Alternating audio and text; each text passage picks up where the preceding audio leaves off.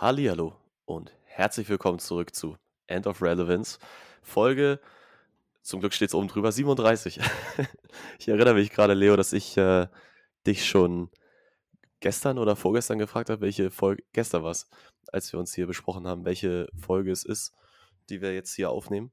Und genau, Folge 37. Leo, wie war deine Woche? Wie geht's dir heute an diesem wunderschönen Mittwoch? Ja, fast Mittag. Gott sei Dank ist es nicht Mittag, das war ja auch noch so ein Thema. Es ist 10 Uhr morgens. Hör mal auf, über Mittag zu reden. Weißt du, wie schwer das für mich war, heute Morgen aufzustehen? Ja, vor allem hast du mich, ich erzähle das so, weil du mich vorhin so hart getrollt hast und mich angerufen hattest und meintest, oh, äh, mit so einer halb Katerstimme. Ey, Lennart, ich pack das nicht. Lass mal zwölf machen. Ja, ähm, und ich hab's halt auch direkt gekauft, ne? Ich meine, ich kenne dich ja. So Ja, unwahrscheinlich ist es halt nicht. Ja, das, das, das stimmt. Aber nee, ich, äh, um, um kurz meine Woche auch abzuhaken, da ich nächste Woche Klausuren habe, ähm, kann ich jetzt nicht einfach den ganzen Tag nur noch rumpümmeln und auf äh, die Uhrzeit scheißen, sondern ich muss halt früh aufstehen und lernen, tatsächlich seit Samstag. Und nichts ist nerviger, als an einem Wochenende früh aufzustehen. Aber warum muss man Und dafür früh aufstehen? Das habe ich mich schon immer gefragt beim Lernen.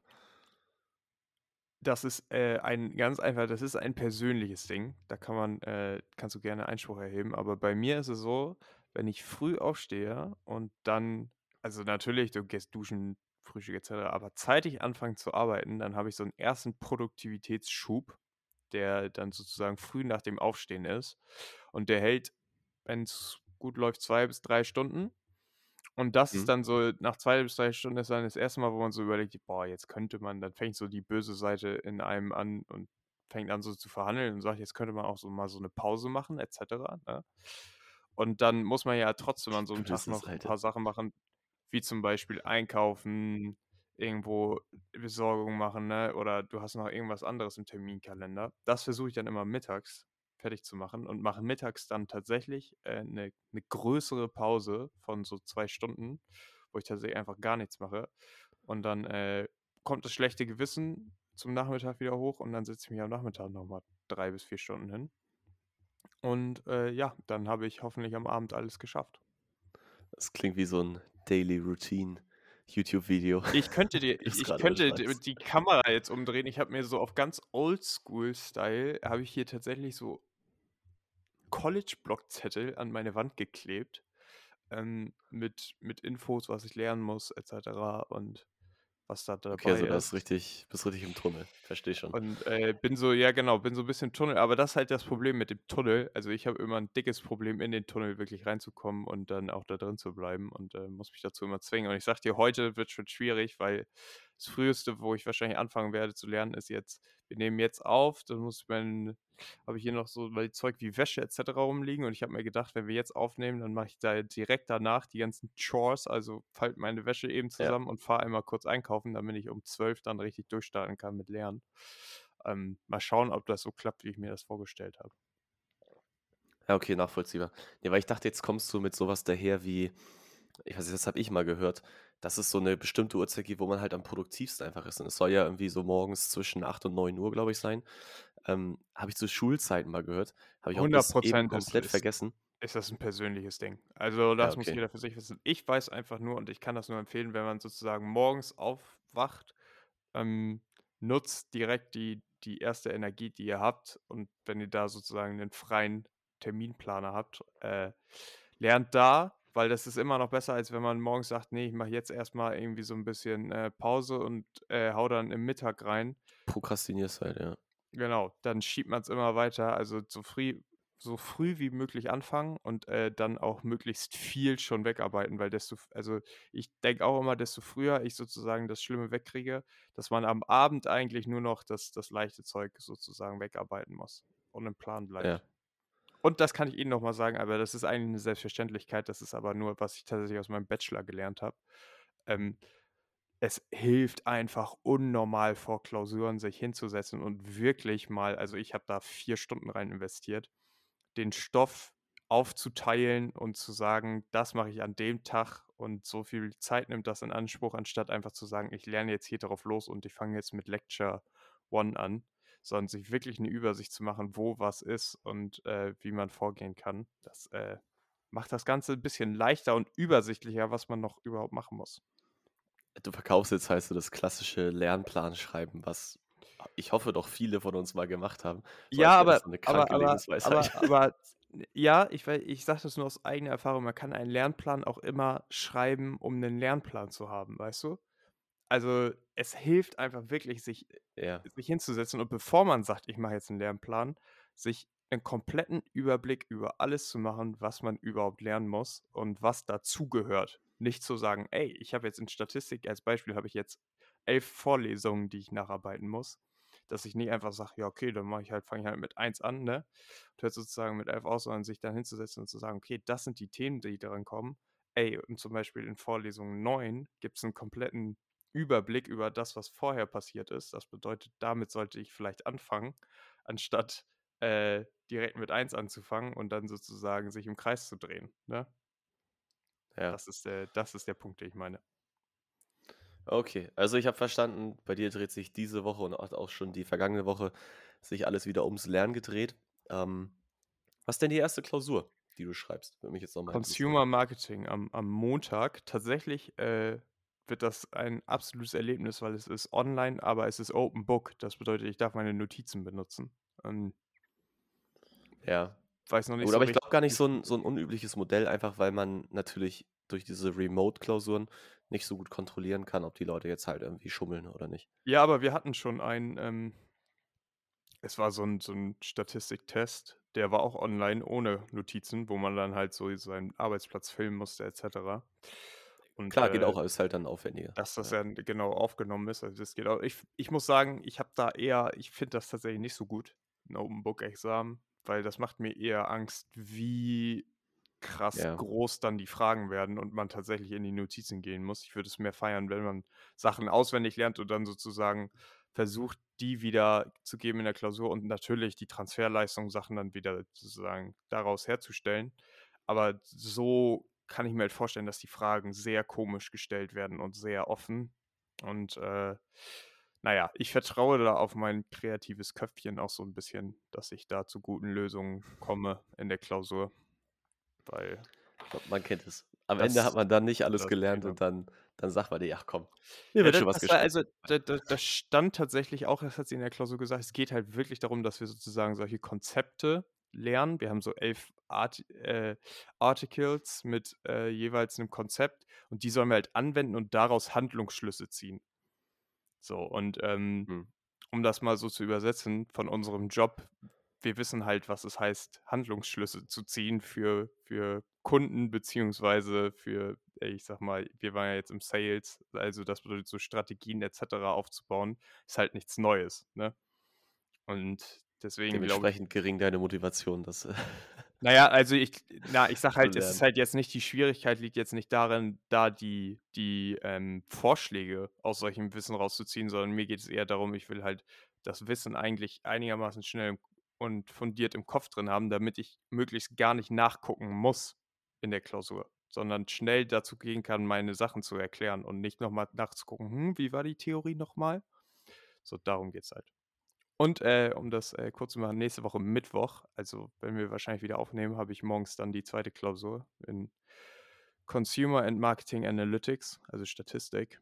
Und äh, ja, das äh, wird dann auch sehr spannend. Aber dann bin ich durch und dann äh, werde ich mir auch dick noch ein Bierchen ziehen vor dem Podcast und dann, ja, sehr schön. Oh Gott, oh Gott, oh Gott. Ah, nee, und dann freue ich mich auf die nächste Woche, weil da haben wir dann eine ja, After-Klausuren-Folge. Da wird ein vollkommen erleichterter Leo mir gegenüber sitzen. Befreit, genau.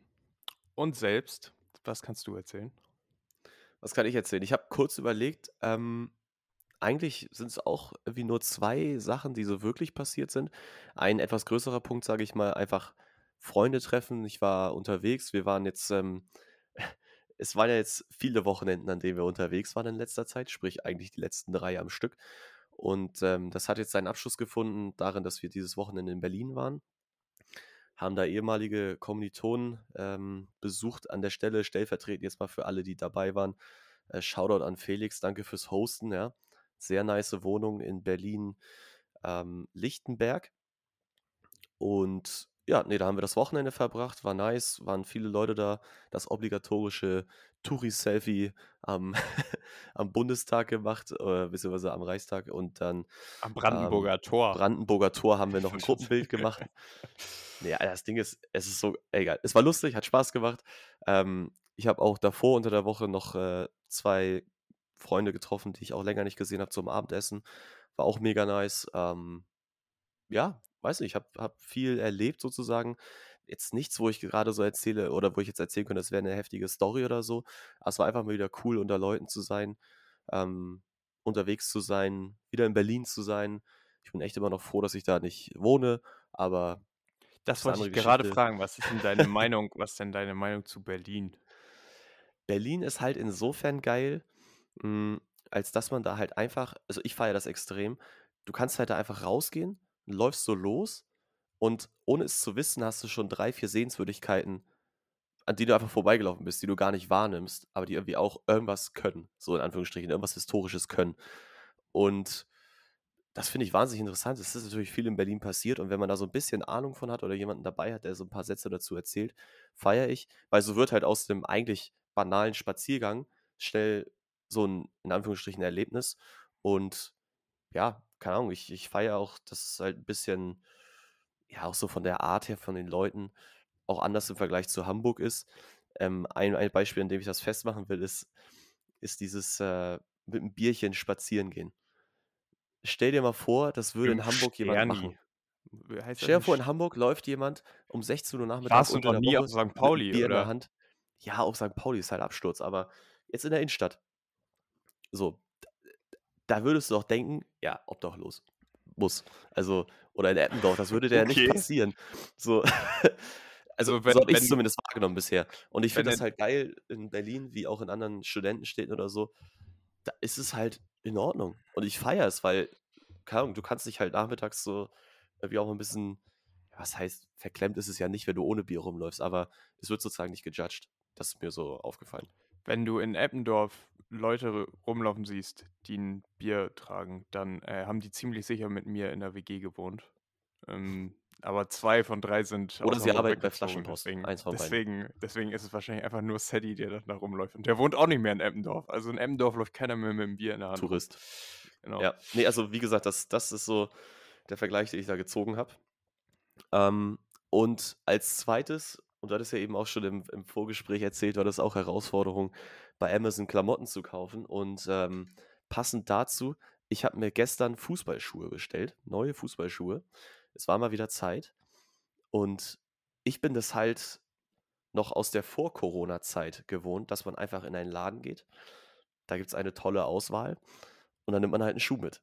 So, der einen passt im Äh, besten hoffentlich Fall. bezahlst du ihn dann auch noch, ne? Also Ja, ja, nein, nein, das gehört dazu. Da da bin ich jetzt mal von ausgegangen.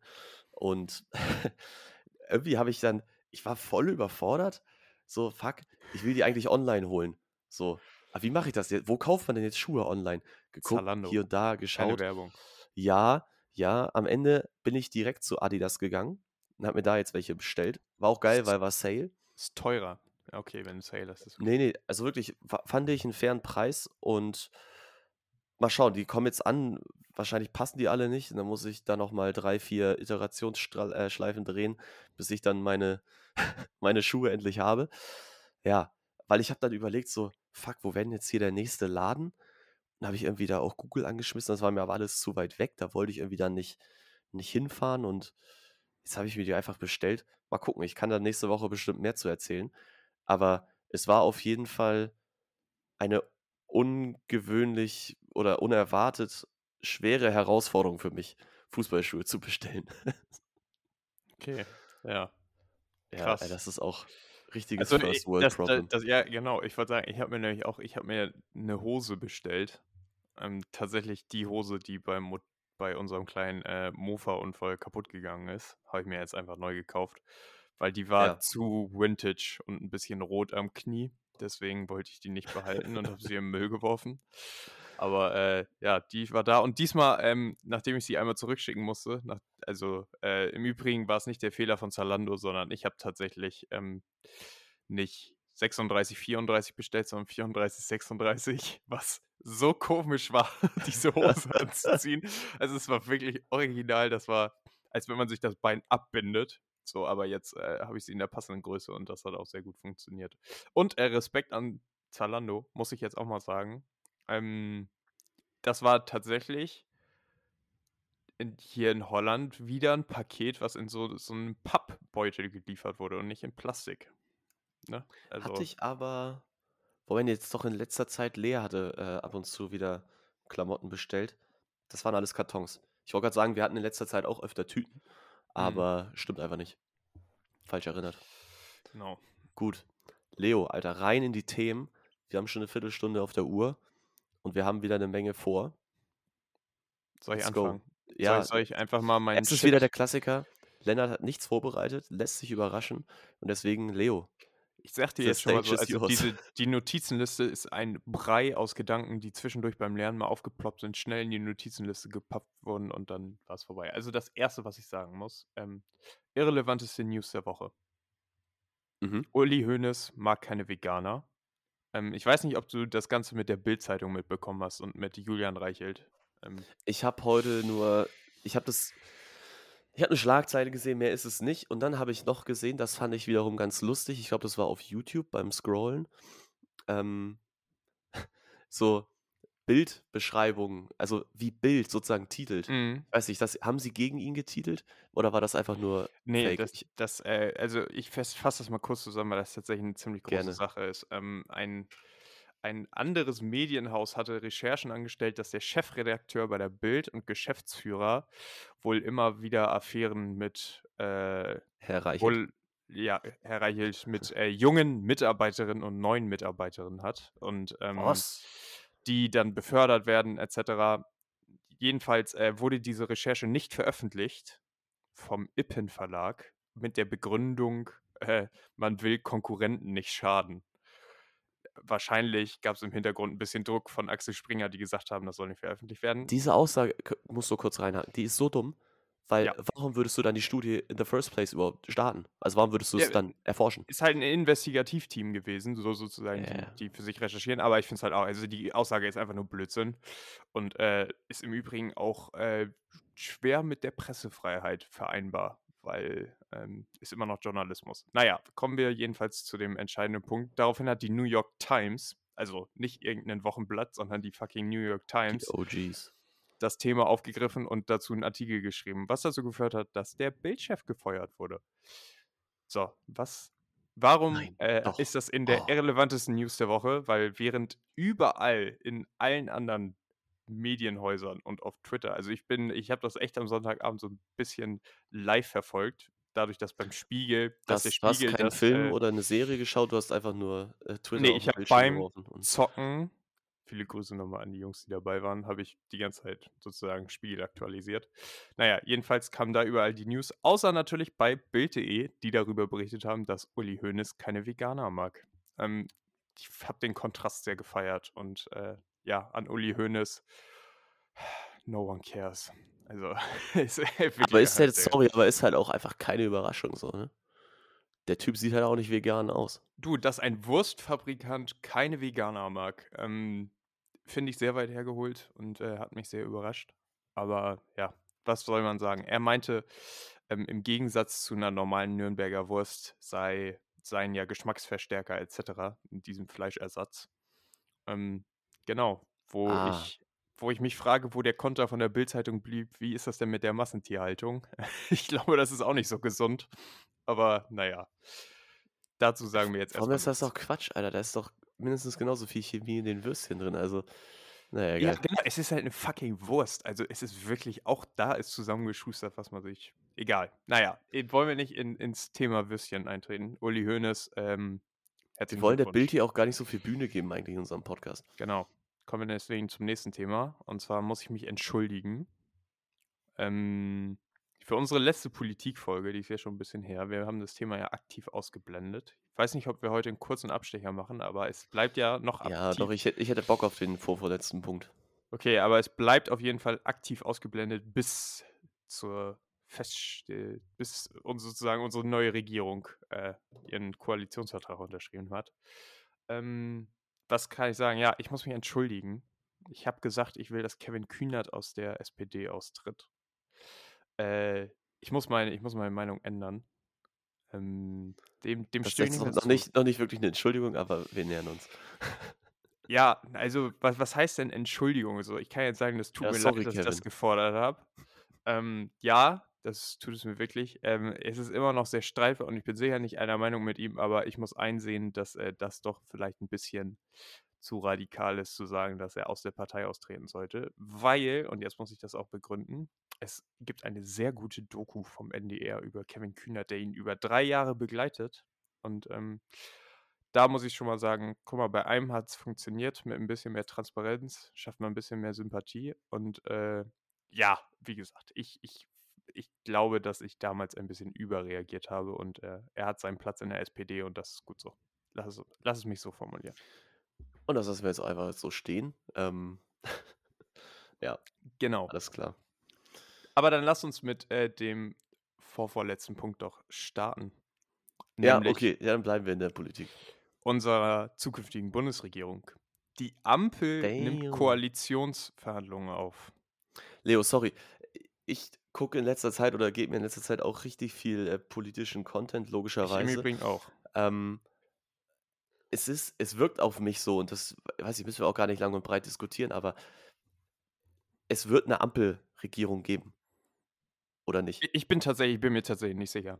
Ich Ich dachte mir das also, nämlich auch, aber alle reden so, als wäre das safe. Ja, ähm, ich, ich vertraue deswegen- der FDP nicht so, wie es viele andere tun. Und das ist nicht in keiner, Oh Al- mein das Gott, ist es halt nicht, so, einfach, der, es wäre der dickste Troll, wenn am Ende es ist halt Christian einfach nicht, sagt, nö. es ist halt nicht in dem Sinne böse gemeint oder dass ich sage, hä, die haben irgendwas anderes im Kopf oder so. Ich kann mir halt wirklich vorstellen, man muss sagen, es gibt dicke Differenzen. Ähm, das, was auf das, was sich jetzt geeinigt wurde, das ist eine gute Basis. Ich bin damit einigermaßen auch zufrieden. Ich muss sagen, ich gehöre auch zu den Leuten, die sagen, ernsthaft immer noch keine Vermögensteuer. Wir sind immer noch das ei- einzige Land ohne Vermögensteuer. Es, es kann halt echt nicht sein. Aber naja, kann man jetzt mal drüber wegschauen. Sonst ist das ein sehr gutes Papier und ich freue mich tatsächlich auch, dass sich die FDP in einem gewissen Rahmen durchgesetzt hat und das nicht zu, ich sag mal, äh, wie, wie, wie formuliere ich das? Nicht, nicht zu SPD und Grünenlastig geworden ist. Das hätte ich nämlich auch nicht gut gefunden. Aber naja, ähm, Gab ja Gründe, dass du ausgetreten bist. Genau. So. Äh, aber es ist halt, es ist halt wirklich auf jeden Fall eine gute Basis geworden. Ich frage mich aber wirklich, ob das so gut durchhält. Die Chance ist gut. Ich glaube schon, dass auch, wenn man in Koalitionsverhandlungen geht, also zum Beispiel Jamaika war nie in Koalitionsverhandlungen, ne? So alle ziehen ja das Beispiel, dass die FDP damals auch zurückgetreten ist. Die waren in Sondierungen und ich glaube, drittes Sondierungsgespräch oder so. Also wir sind Ja, da schon ja. deutlich weiter. Und auch die FDP sagt ja, dass sie damit rechnen, dass die Ampel kommt. Ähm, ich glaube aber nicht, dass es so fix ist, wie alle drüber reden. Genau, was du gesagt hast. Ich glaube, es gibt tatsächlich das Potenzial, dass das Ganze auseinanderfliegt. Und ähm, das hat tatsächlich mit der großen Frage der Finanzierung zu tun. Fertig.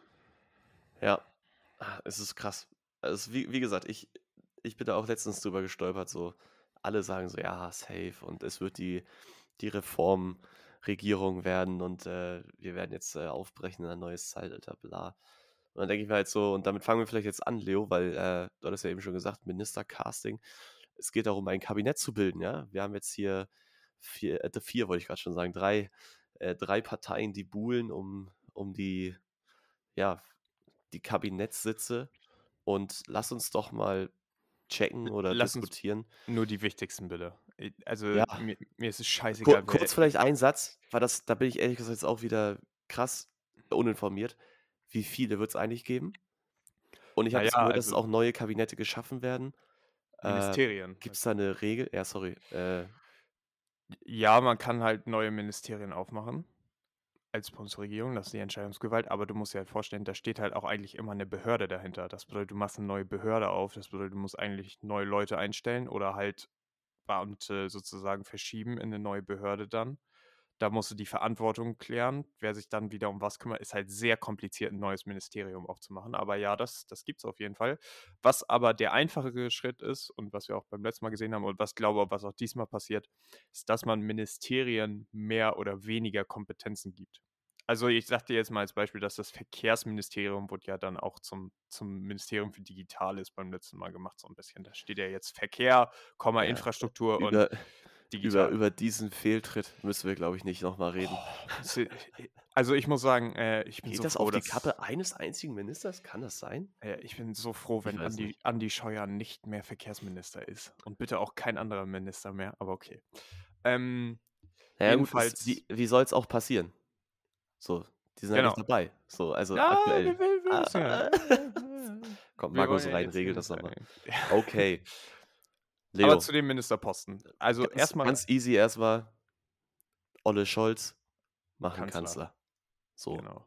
Ist im Übrigen, da muss ich, mal, muss ich mal kurz was zu sagen. Ich bin sehr überrascht davon, wie viele Leute tatsächlich auch gut finden, dass eine Ampel kommt. Also ich habe das Gefühl, im Gegensatz zu Welche, der von welchen letzten, Leuten sprichst du? In der, von der gesamten Bevölkerung. Also es ist ja tatsächlich zwei Drittel befürworten ja die Ampel. Ähm, natürlich werden da auch ein paar Unionsleute dabei sein, die sagen, boah, endlich sind wir in der scheiß Opposition und Laschet muss weg. Aber ähm, ich habe tatsächlich, ich habe so einen kleinen Regierungsoptimismus. Und äh, ich glaube, im Vergleich zu der letzten Bundestagswahl ähm, ist das ein Riesenfortschritt, weil beim letzten Mal mit der GroKo war ja einfach nur, bitte lasst die nächsten vier Jahre einfach verstreichen und Ja. dann schauen wir weiter. Also ist tatsächlich was Gutes. Aber kommen wir zum Ministercasting. Äh, ich würde sagen, wir machen das so. Ähm, unsere, und wie, wir, wie wir das beim letzten Mal gesagt haben, unsere Wunschoption, also was wir am besten finden würden und was wir am realistischsten halten. Ja. Das Ding ist halt, das kann ich jetzt schon mal sagen, wo ich mich wahrscheinlich schwer tun werde, ist erstmal, ich kenne gar nicht alle Aspiranten. So, ich, ich weiß gar nicht, vielleicht musst du da noch ein bisschen mehr unterstützen. Ich kenne natürlich ein paar Namen, die jetzt schon gefallen sind. Ähm, was ich, glaube ich, eher covern könnte, wäre diese Diskussion, welches Ministerium passt zu welchem, zu Das welcher auch so. Partei. Also wir brauchen Ähm, auch keinen Namen nennen. ja, gut. Ähm, alright, ja, Finanzminister.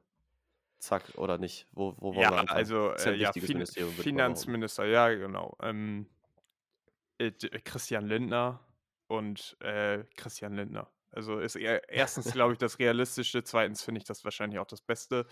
Ähm, lass die FDP die Finanzen machen. Ähm, ich weiß nicht tatsächlich, also die, diese Behörde braucht auf jeden Fall eine, mal eine neutrale Person, die drauf guckt und nicht die CDU-Staatsanwaltschaft Osnabrück und nicht den FDP-Finanzminister Olaf Scholz. Ähm, ja, lass es Christian Lindner machen. Ich glaube, der, der kriegt das hin. Wobei, also ich den Punkt, dass Leute sagen, Finanzminister ist mit der härteste Job in der Bundesregierung. Also ist halt wirklich 24-7. Du bist ja bei jeder Sache bist du mit eingebunden. Ja. Ähm, und Christian Lindner soll muss wohl das nicht. so unwahrscheinlich vielen, ähm, auch so EU-Events und so ein Kram. Ja, Also ja, ist echt ja, du bist, du bist richtig ne? busy. Deswegen normalerweise auch äh, Vizekanzlerposten. Aber ähm, ja, Finanzminister äh, ist halt ein sehr, sehr anstrengender Job. Und äh, ich habe gehört, ich weiß natürlich nicht, dass Christian Lindner nicht der fleißigste sein soll. Also wird das äh, sehr spaßig. Das klingt so, als, als würdest du so ein paar Leute kennen aus seinem näheren Umfeld. Ja, der immer so Nee, das hat der das hat der gute, der gute Richard David Precht hat das gesagt. Und ähm, Ja, ja, ist, er, also ich glaube auch, also er wirkt halt nicht so. Die haben das natürlich, also wo ich auch gerade dann denken muss, ähm, und ich glaube, der Gedanke ist sehr ähnlichen Ursprungs wie deiner jetzt, ähm, auch so aus den Plakaten, so, er hat sich ja schon so ein bisschen so inszeniert. Du könntest es dir vorstellen, er ist der, die die Akten wälzt, der es macht, der rund um die Uhr dafür am, am Hasseln ist. Ob es ja jetzt so ist, I don't know. Das ist ja übelstes Marketing gewesen. Ähm, ja, ah, schwer. Aber ich muss sagen, was sonst? Also Christian. Lindner, what else?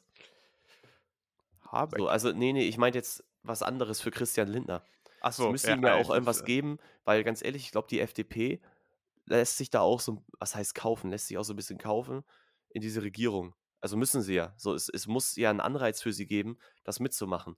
Weil das ist ein Lager, was ähm, Rot-Grünes gibt, ist ganz klar. Jetzt muss man halt nur gucken, wie man das halt, ja, vereint sozusagen. Das Von daher kann ich mir auch vorstellen, dass sie das irgendwie so rüberschmeißen. So, ja, dann machst du das halt, weil alle auch wissen, es ist ein Kackanstrengung. Ja, So, müssen klar, sie. Also das hat, Einfluss. das hat, das Ja. hat Christian Lindner von Anfang an betont. Das ist sein Preis, den er haben will. Ähm, Außenminister. Äh, Was, was sagst du dann? Ach so, ja, sorry, noch ein Satz. Ja, Grün könnte ich mir auch, also SPD wird es nicht. SPD wird nicht Finanzen und Kanzler Nein, stellen. nein. Gar kein Fall. Ähm, von daher wäre Grün noch eine Option. Können wir aber gleich auch noch mal in anderen Zusammenhängen drüber sprechen, ob das dann jetzt ein Habeck macht. Ähm, eine Baerbock sehe ich da einfach nicht. Ähm, Außenminister. Ja, auch da ist die Frage. Also, wenn man jetzt sagt, natürlich FDP nimmt das FDP hat Finanzministerium, das, dann wird der, dann wird der Außenminister grün sein. Könnte grün sein. Ähm, Der Außenminister wird grün, da bin ich mir hundertprozentig sicher. Ähm, das Schöne am Außenminister ist, der hat immer hohe Beliebtheitswerte, aber hat halt im Inland wenig zu sagen und kriegt wenig Aufmerksamkeit. hat jeder Außenminister hohe Beliebtheitswerte? Wie Nein, bei Heiko Maas Maas hat äh, Heiko Maas ist ja bezeichnet als der schlechteste Außenminister aller Zeiten. Finde ich persönlich nicht. Aber ja, Afghanistan geht auch auf seine Kappe. Und ähm, es ist aber so, er hat halt einfach im Inland nicht so viel zu Ich tun. finde sorry ist nochmal an der so Stelle, aber ich finde diese H&M-Plakate von ihm so geil.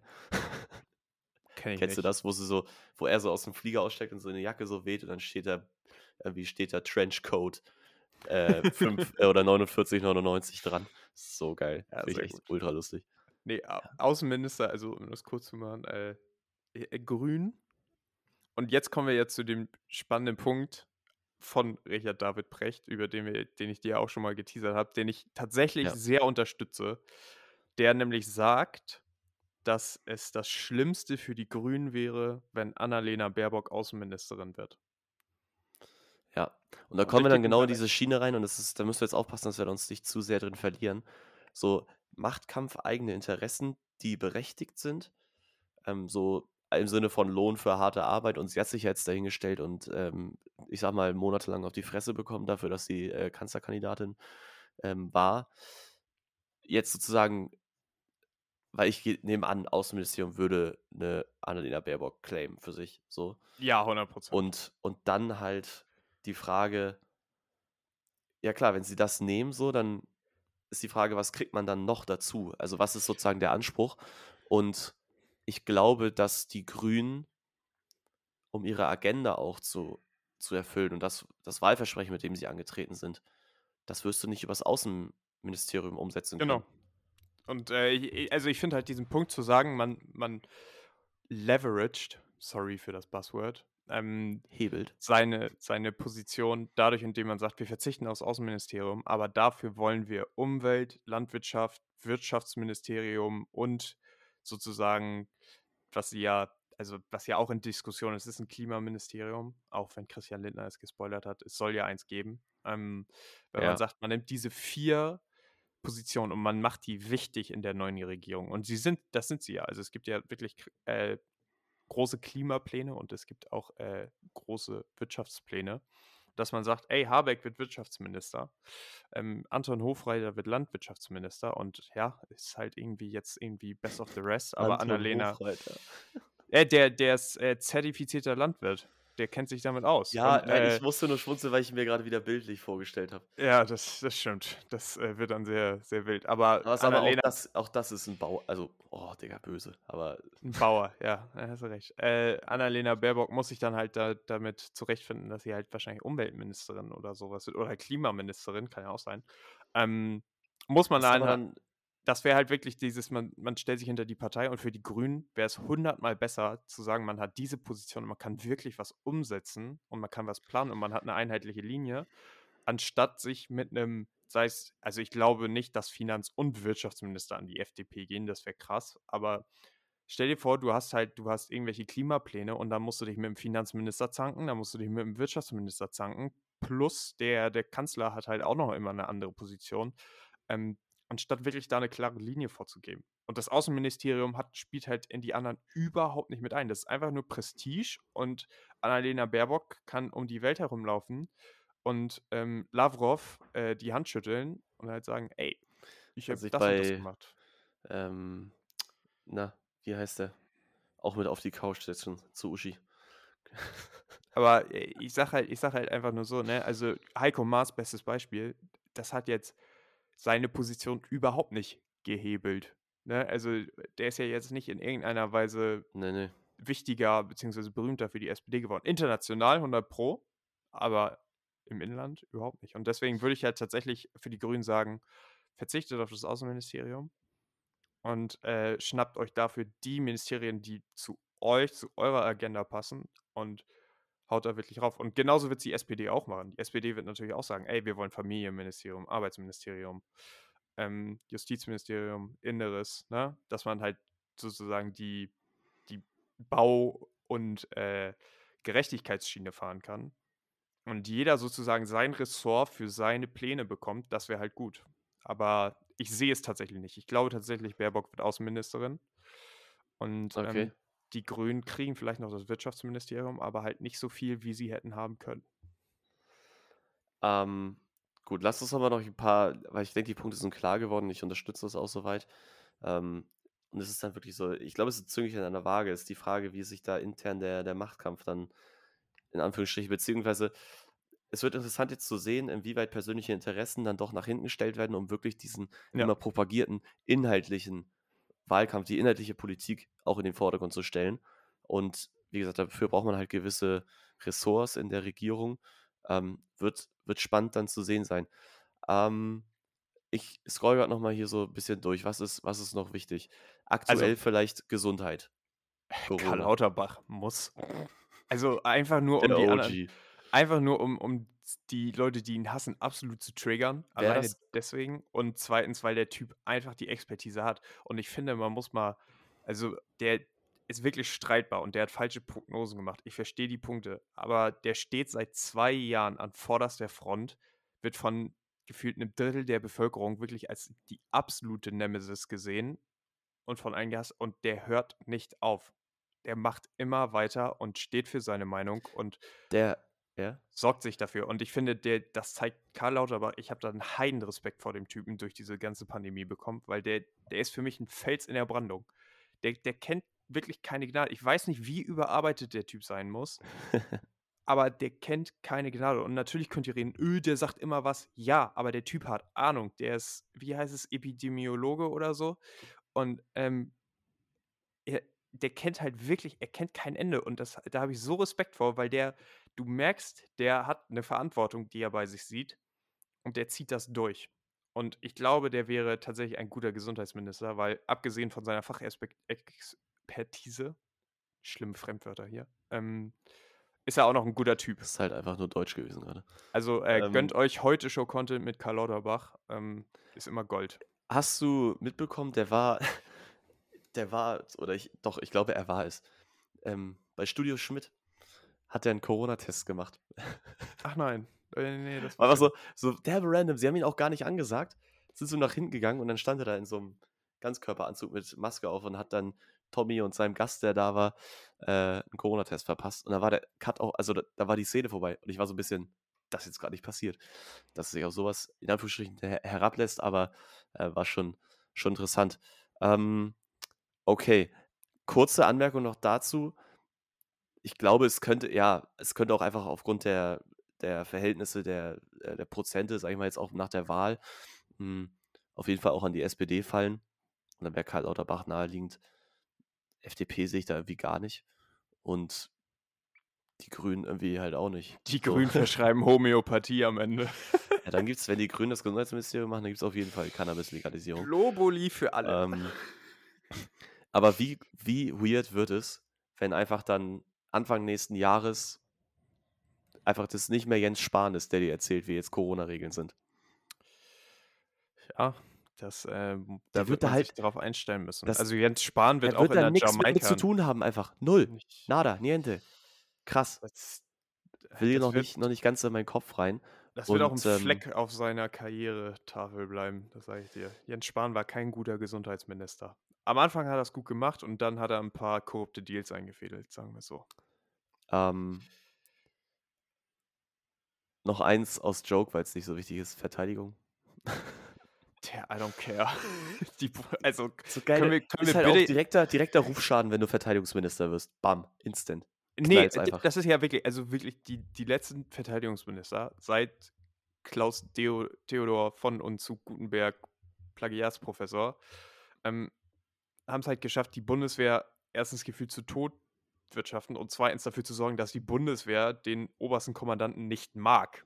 Und ähm, ja, wir bräuchten, glaube ich, einen als Verteidigungsminister, der dafür sorgt, dass die ganzen Nazis aus der Bundeswehr einmal rauskommen. Und zweitens, der dafür sorgt, dass da vielleicht das Geld mal ordentlich investiert wird und nicht in McKinsey und Sturmgewehre, die nicht gerade schießen und etc. Wie, also, und wie gut ist dann ein FDP-Mann dafür? Weil ich glaube eher, wir sollten nicht in der Partei denken, sondern eher in der Person. Also wir brauchen jemanden, der halt da wirklich straight wie ein Arrow ist, der halt auch da, wie du meintest, auch da anerkannt wird. Einerseits, andererseits die richtigen Überzeugungen hat, halt die Veränderungen auch durchzusetzen. Und ja, jetzt klingt schon fast, also schon Boah, diese, also- das zusammen zu haben, ist schon fast absurd. ich würde ähm, es tatsächlich, ich würde es äh, sehr Und dann feiern, jemand, der noch wirtschaftlich denken kann, so. Ja, aber ich würde sehr feiern, wenn es eine Frau macht. Und ähm, jetzt bin ich gerade am überlegen, wer das. Ich glaube, wer das gut machen könnte, aber die wird ja wahrscheinlich Bundestagspräsidentin, ist die Frau Göring-Eckardt. Aber die kann ich mir irgendwie für jedes Amt vorstellen, einfach weil die sehr sympathisch und sehr kompetent ist. Göring Ähm, Eckert. Sonst. Ich glaube, Verteidigung Oh, würde da nicht stehen. nochmal? Wie heißt denn, wie heißt sie denn nochmal von der FDP, die, die Vorsitzende? Ah, jetzt muss ich nochmal. Ja. Ich Und weiß dann wen. vielleicht schon mal in der Zwischenzeit schon mal Brain Tease äh, Ver äh, Verkehr. Äh, Verkehr, ähm, FDP. F nee, nee, nee, FDP? grün, grün, Nee, grün. Grüne. Das sind grün. Ja, ja, ja, genau. Aber es muss, es muss. Verkehr muss, muss in dem Deal drin sein für das Außenministerium dann. Weil ich glaube, wenn, Ja, ja, 100 Pro. wenn, wenn das Außenministerium nicht an die, an die Grünen geht, dann ist es eine relativ safe Sache. Wenn es aber passieren sollte, dass sie das halt machen, dass sich da das dann durchgesetzt wird, könnte es halt auch sein, dass Verkehr irgendwie FDP wird oder bitte nicht Hier. SPD. Frau Strack-Zimmermann. Ähm, Ja.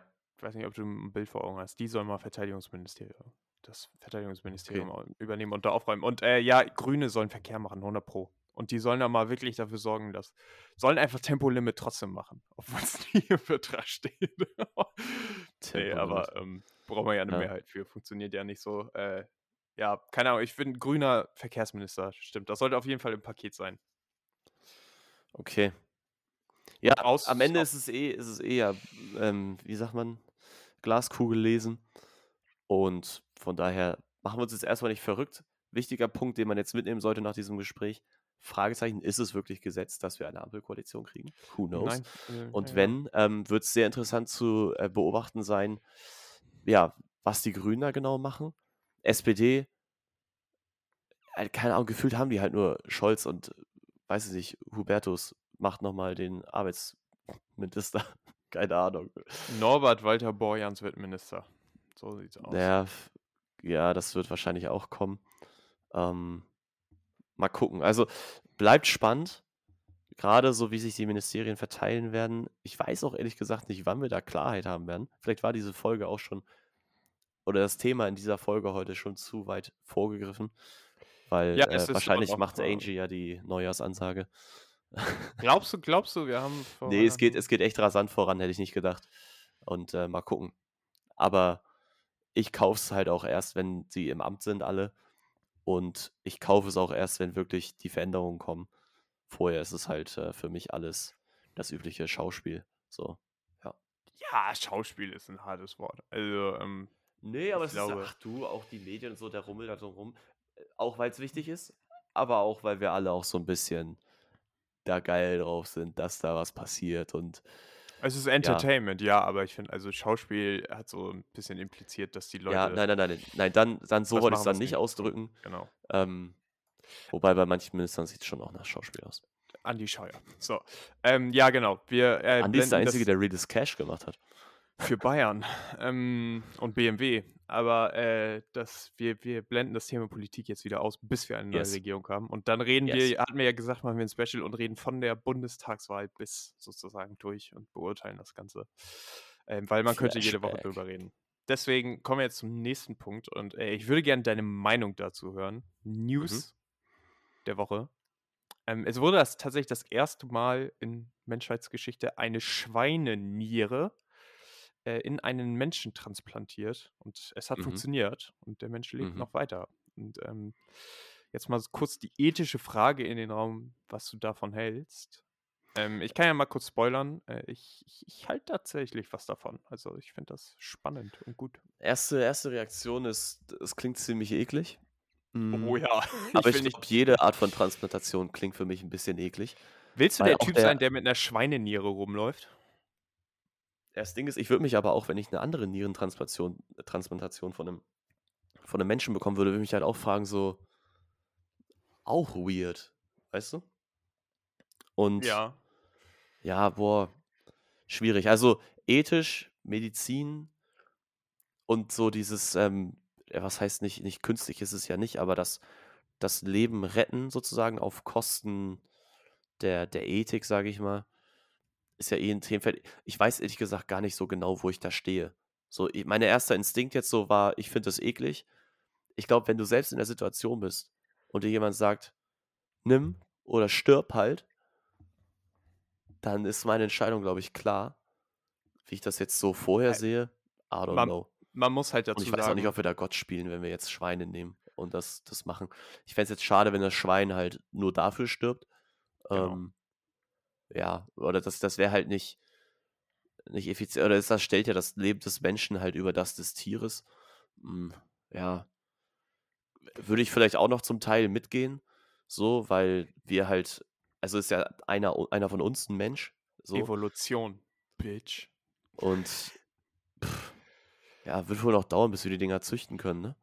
Ja, also, also man muss dazu sagen, die Person, die es jetzt bekommen hat, die läuft, läuft jetzt nicht mit einer Schweineniere rum. Ne? Das war ein Experiment an einer hirntoten Person. Ähm, die Familie Oh, hatte zugestimmt und schade. äh, die, die. Schweine, die Schweineniere wurde sozusagen eingesetzt und die Immunwerte hatten sich stabilisiert und es war halt so, dass sozusagen die Körperfunktionen wieder intakt waren, aber die Person halt trotzdem äh, am Ende Ist es so natürlich eine verstorben ist. Langzeitstudie auch? Also wird das jetzt noch beobachtet? Weil ich weiß ja nicht, wie lange man, oder ob, ob ich jetzt sagen kann, nach einer Woche, ja, Nee, perfekt, hat die, geklappt.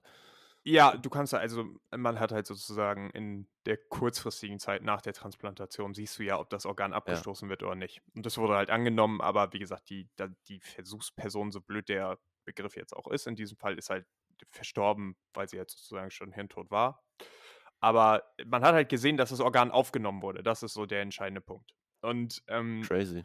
Ich finde halt, du sagst es gerade, ich finde halt diesen Aspekt viel spannender zu sagen, man züchtet ähm, Organe aus Tierzellen. Also es gibt ja schon Versuche daran, dass man sagt, okay, die Fleischproduktion versucht man zu, durch Züchtung zu ersetzen. Das bedeutet, aus einer Rinderzelle kannst du sozusagen ein, eine, äh, eine Bulette oder ein, ein Burger Patty züchten, damit du keine Tiere mehr schlachten musst für Fleisch. Weil das muss man halt auch sagen, wenn es auf Fleischkonsum kommt, es ist extrem ineffizient. Neben dem ganzen Tierleid, was natürlich auch noch das Problem ist, ähm, geht halt, du, du kannst halt wirklich nicht, es entsteht so viel Müll und so viel Kosten, was die ganze Ernährung angeht, etc. Es ist kein effizienter Prozess. Und ich glaube halt, dass diese, dieser Vorteil von Züchtung aus, dem, aus der Petrischale und wo jetzt allen durch den Kopf rennt, die sagen, oh Gott, das ist mir zu viel Chemie etc. Ähm, es entwickelt sich halt weiter. Es ist halt Forschung und ähm, vor weiß nicht wie viel Jahren, ich glaube 100, wurde Penicillin erfunden. Ne? Und das hat die Forschung weitergebracht. Und äh, jetzt arbeiten wir halt daran, dass wir sozusagen aus Tierzellen ähm, Organe züchten können. Und es gibt ja schon die Versuche, indem man Ohren auf Mäuse, Menschenohren auf, auf Mäusen sozusagen nachwachsen lässt. Also Extremitäten des Menschen nachzüchten kann. das Und ist echt äh, krass. Ja, wie, wie ist denn deine, vielleicht, ich glaube, der, der Punkt ist äh, klar geworden. Ähm, wie ist denn deine ethische Sicht darauf? ich muss sagen, ich finde, äh, Tierversuche sind ein, ein notwendiges Übel. So würde ich das mal beschreiben. Weil natürlich ist es dem Tierwohl nicht gerecht, was da passiert. Und ähm, Ja. natürlich ist es nicht gerecht, Tiere auszuschlachten, nur um Versuche zu machen. Und äh, das hat im Übrigen auch böse Konsequenzen. Also sei es jetzt mal diese Gain-of-Function-Forschung, die vielleicht dafür gesorgt hat, dass wir eine kleine Pandemie hatten. Also Forschung kann ja wirklich auch zu, zu Sachen führen, die nicht gut sind. Das hat ja nicht immer nur einen guten Zweck. Ich glaube aber, gerade wenn wir darüber reden, was Medikamentenforschung, Beispiel sei es jetzt äh, die, die, die Krebsbekämpfung angeht, etc., dass wir halt mit Tierversuchen arbeiten müssen, weil Versuche am Menschen ethisch noch schlimmer wären. Verstehst du, was ich meine? Hm. Und ähm, wir wollen auf keinen Fall Menschen züchten, die wir nur für Versuche haben. Wir wollen keine Tiere missbrauchen. Also lass uns versuchen, den Punkt zu erreichen, wo wir Tier-DNA verwenden können, um künstlich Organe bzw. Bestandteile hochzuzüchten, die wir nutzen können. Und ich meine, das beste Beispiel ist halt diese, diese Schweineniere. Wie viel Organhandel, auch illegal, und äh, Organtransplantation, das bedeutet wichtige Operationen, können wir dadurch retten, indem wir künstlich gezüchtete Tierorgane in den Menschen transplantieren. Das wäre ein Riesenfortschritt für uns. Und ähm, jetzt gibt es auch Leute, die dann sagen, ja, aber so viel Fortschritt ist gar nicht gut. Ähm, das weiß ich tatsächlich nicht. Ich glaube, ja. es ist einfach der Kampf gegen, gegen, für unsere Gesundheit ist eine Aufgabe der ganzen Menschheit und entwickelt sich immer weiter. Und man kann nicht, es gibt keinen Punkt, wo man sagt, wir hören jetzt auf zu forschen und wir nehmen jetzt die Mittel, die wir haben. Das äh, finde ich nicht gut, sondern ich sage, man sollte immer weitergehen und ich halte das für ein sehr gutes Mittel zu sagen, man nimmt künstliche Organe. Hm. Ja, aber ich habe in dem, also jetzt nicht genau der Kontext, ähm, ich war, hatte letztens ein Gespräch äh, mit einem Bekannten zum Thema Vegetarismus beziehungsweise ähm, ja, also richtig Klischee, wir standen halt am Grill, so, und neben den ganzen Fleischwürstchen waren halt auch Veggie-Würstchen drauf, ähm, weil halt ich ja kein Fleisch esse, zumindest ist, äh, so oft es geht, mhm. versuche zu vermeiden. Und da kamen wir irgendwie dann, ich weiß auch nicht so, dann ging es darum, warum ich das machen würde, blablabla, und dann hatte ich so ein paar meiner Gründe angeführt, auf die ich jetzt auch gar nicht weiter eingehen will, aber ähm, tatsächlich kamen wir dann irgendwie so auf dieses Thema, ähm, der in Anführungsstrichen natürlichen Selektion, ich, ich beziehe das jetzt einfach mal so, so wurde es aber nicht direkt gesagt in dem Zusammenhang, sondern eher ähm, von wegen, es ist halt nachhaltiger, kein Fleisch zu essen, so ist, weil wir halt als Gesamt, als Population der Menschheit auf der Erde, können wir halt das ja nicht, also wir sind einfach zu viele, ganz stumpf ausgedrückt so. Und wenn wir alle halt Fleisch täglich konsumieren wollen, brauchen wir halt noch mehr Platz um diese Ressource Fleisch halt anzubauen. So und äh, tut mir jetzt schon, also ich bin jetzt nicht der größte Verfechter von, ähm, von Tierrechten und sowas und ähm, so, ich bin aber schon prinzipiell der Meinung, dass das halt nicht gut ist, was wir da machen heute. Und so ein bisschen dann die Aussage vom Gegenüber war dann, und das stelle ich da jetzt mal so in den Raum, kannst du gleich gerne kommentieren, von wegen, ja, und wenn das halt dann schlecht ist, dann sterben da halt dann Leute für. So, also im Sinne von, es gleicht sich auf natürliche Art und Weise schon wieder aus. Und das könnte halt im, im schlimmsten Fall dann ja darin enden, und soweit sind wir da bei der Diskussion dann nicht gegangen, dass ja in Anführungsstrichen die Menschheit ausstirbt, was ja das Worst-Worst-Case-Szenario wäre, dass unser Planet unbewohnbar wird und wir, weil wir ihn halt komplett zerstört haben und wir dann selber, also uns, uns die Lebensgrundlage wegnehmen.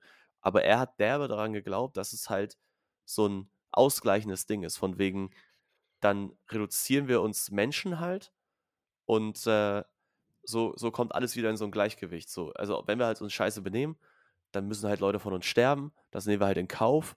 Und dann irgendwann pendelt sich schon wieder so ein.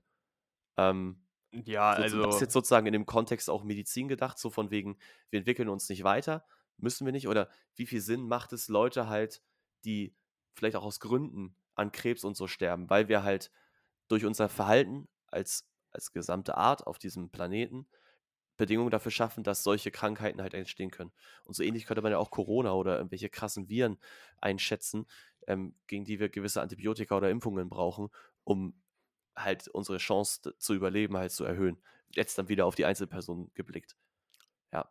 Ich, vielleicht also, mal deine Gedanken dazu. Genau, also ich finde den, den ersten Punkt, wo ich dir widersprechen muss, aber ich weiß auch, das war nur eine Formulierung. Ähm, wir sind, also ich glaube nicht, dass wir zu viele sind, sondern wir, wir sind halt wir konsumieren im Überfluss. Ne? Also wir sind sieben Milliarden Menschen auf einem Planeten, wo noch deutlich mehr hinpassen könnten. Und äh, auch diese, also Harald Lesch, Dr. Harald Lesch, wer ihn nicht kennt, hm. von Quarks und von TerraX, hat da mal einen sehr guten Vortrag darüber gehalten, über den, die Bullshit-Lüge von in Europa ist nicht so viel Platz für Menschen. Also die, die, die Platzauslastung und Effizienz, was das angeht, ist, wir sind weit davon entfernt, überbevölkert zu sein auf der Welt. So. Kurzer Kommentar ähm, dazu. Ich bin ja jetzt durch Ostdeutschland nach Berlin gefahren. Da ist genug Platz. Trust.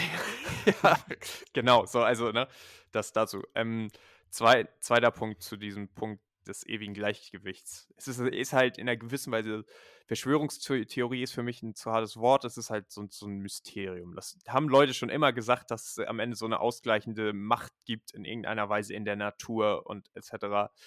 Äh, ja, ich habe tatsächlich eine andere Meinung. Und ich glaube, dass dieser Punkt zu sagen, es müssen Menschen sterben, um dieses Gleichgewicht zu, er zu erhalten, der widerspricht auch so ein bisschen dem generellen mensch-ethischen Kodex unserer, unserer Generation zurzeit. Mhm. Der heißt, ähm, die Würde des Menschen ist unantastbar und zweitens sozusagen jedes Leben ist lebenswert. Ne? Ähm, das bedeutet, es, Kommentar halt vielleicht dazu, weil ich äh, letztendlich bin ich ja auch dagegen und ich habe nur dann irgendwann die Diskussion yeah. ging halt nicht zu Ende. Ähm, ich habe jetzt meinen Standpunkt ja auch mit Absicht gar nicht gesagt.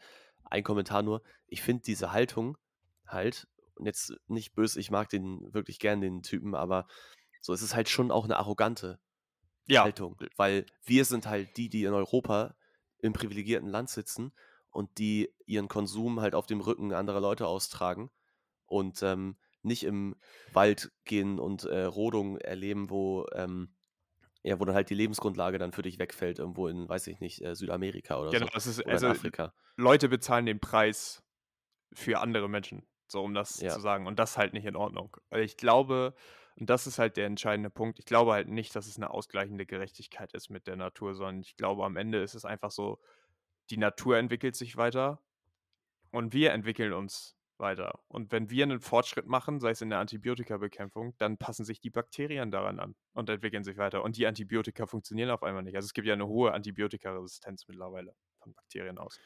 Und dann Würde auch, wird ja auch immer öfter einfach so pauschal beschrieben, äh, verschrieben und Leute nutzen Ja. dann Antibiotika nicht zu Ende und so. Da gibt es ja viele Gründe dafür. Ja. Und Antibiotika wirken nicht mehr in deinem Körper. Also ich glaube, es ist am Ende eine, eine konstante Weiterentwicklung von, von uns als Menschen und eine konstante Weiterentwicklung der Natur äh, um uns herum und die beeinflusst sich halt gegenseitig. Aber ich glaube nicht, dass es da am Ende ein Gleichgewicht gibt, sondern ich glaube halt, ähm, man hat immer wieder einen Einfluss und ich finde, man merkt ja, dass das Gleichgewicht auseinander ist. Ähm, man könnte jetzt sagen, mh, hm, der, der, Klimawandel ist sozusagen das, was zurückschlägt. Ähm, das ist einfach letzten Endes ist das eine, eine Bestrafung dafür, was wir vorher getan haben. Und ob das jetzt ausgleichend ist, weiß ich nicht, weil es wird damit enden, wenn wir halt nicht stoppen, indem, du hast es gesagt, in dem Ende unserer Spezies. Und dann ist nichts mehr mit Gleichgewicht. Also das ähm, ja. ist am Ende immer eine, eine Entwicklung in beide Richtungen und ich finde es halt auch wirklich abwegig zu sagen, es müssen weniger Leute existieren, damit dieses, diese Balance wieder existiert. Nein, wir müssen Lösungen finden, wie man es schafft, mit zurzeit noch sieben Milliarden, aber vielleicht in ein paar hundert bis tausend Jahren, wenn nicht zehn Milliarden Menschen auf dem Planeten zu leben, dass alle genug Versorgung haben, alle ein freies Leben führen können. So, also das ist halt, das ist die Herausforderung, die die ganze Menschheit schon immer mit sich rumgetragen hat, dafür zu sorgen, dass wir beständig sind. Und wir sind die erste Spezies auf dem ganzen Planeten, die es halt so aktiv schafft. So. Ja. Äh, kurzer Kommentar, weil ich glaube, das Thema, wir rennen jetzt auch schon wieder auf das Ende der, auf das Ende der Folge zu. Ähm, wir sind halt wieder richtig deep am Ende geworden, so aus dieser relativ simplen News. Ähm, aber hat mir gefallen.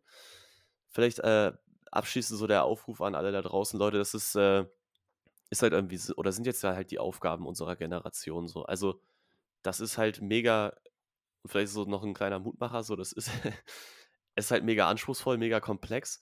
Auch all diese Probleme lassen sich halt auch nicht nur in Deutschland lösen und auch nicht nur hier bei uns zu Hause in unseren Wohnzimmern. Die, da fangen sie halt meistens an, wo man die ersten Schritte gehen kann. Aber es geht halt alles auf die internationale Bühne und am Ende des Tages in unserer vernetzten Welt vor allem auch hängt irgendwie alles miteinander zusammen. Und äh, nur ein Beispiel sind ja zum Beispiel auch Flüchtlingsströme und so, die, die kommen ja dadurch, dass irgendwo Begebenheiten drastisch schlechter sind, als sie woanders sind. Sei das jetzt durch Krieg, durch Hunger ähm, oder, oder ähnliches. Und ja, das sind Themen, die wir irgendwie angehen müssen. Nicht alle auf einmal, irgendwie wahrscheinlich schon, weil sie sind alle dringend, aber äh, zumindest, ja, weiß ich nicht, macht euch darüber Gedanken, nehmt eine Haltung ein, reflektiert das und vielleicht machen es ja auch unsere neuen, neuen Mitglieder in der Ampelregierung, wenn sie kommt. also hoffentlich, weil dafür wurden sie, wurden sie gewählt und ich glaube, es ist unausweichlich, diese Themen jetzt auch anzugehen.